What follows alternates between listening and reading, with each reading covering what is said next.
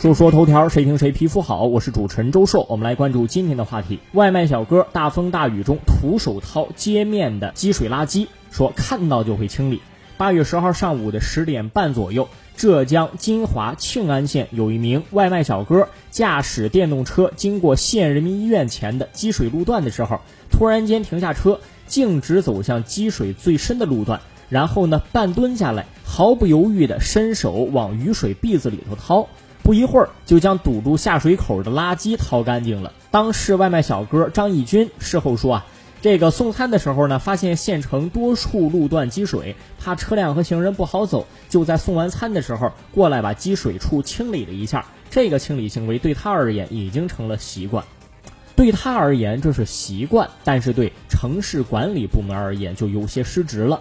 在祝福好人一生平安的同时啊，我们也得问一问一些城市，一下大雨就变成河，这是怎么回事？尤其是这个雨还不到暴雨级别的时候，有时候啊，城市管理是要防患于未然的，别每到了下雨的时候再出来检验城市排水系统是不是完备，那就已经造成困扰了。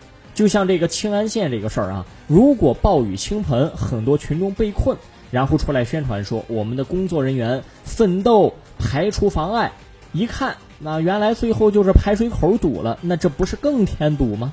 下个事儿，男孩玩手游刷光了患癌爷爷的手术费，平台表示没证据不能退款啊。八号，重庆黄女士带着十一岁的儿子报警求助，说儿子玩游戏花了近两万元，而这笔钱是给患癌爷爷的手术费。派出所提供了未成年证明材料。但是呢，游戏平台说啊，材料不足以证明消费是由未成年人操作的。如果拿不出确凿证据，不能退款。啊，什么意思？就是说他这个账号显示的是成年人的账号，所以说你怎么能证明是由孩子操作的成年人账号是个问题。老人值得同情，但孩子不值得安慰。手机密码是怎么让孩子知道的？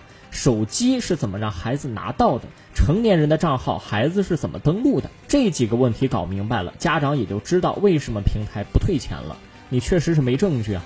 归根结底啊，这个事儿说到底还是监护人要看好自己的未成年孩子，游戏厂商需要尽到自己的社会责任，家长也得尽到自己的看管义务。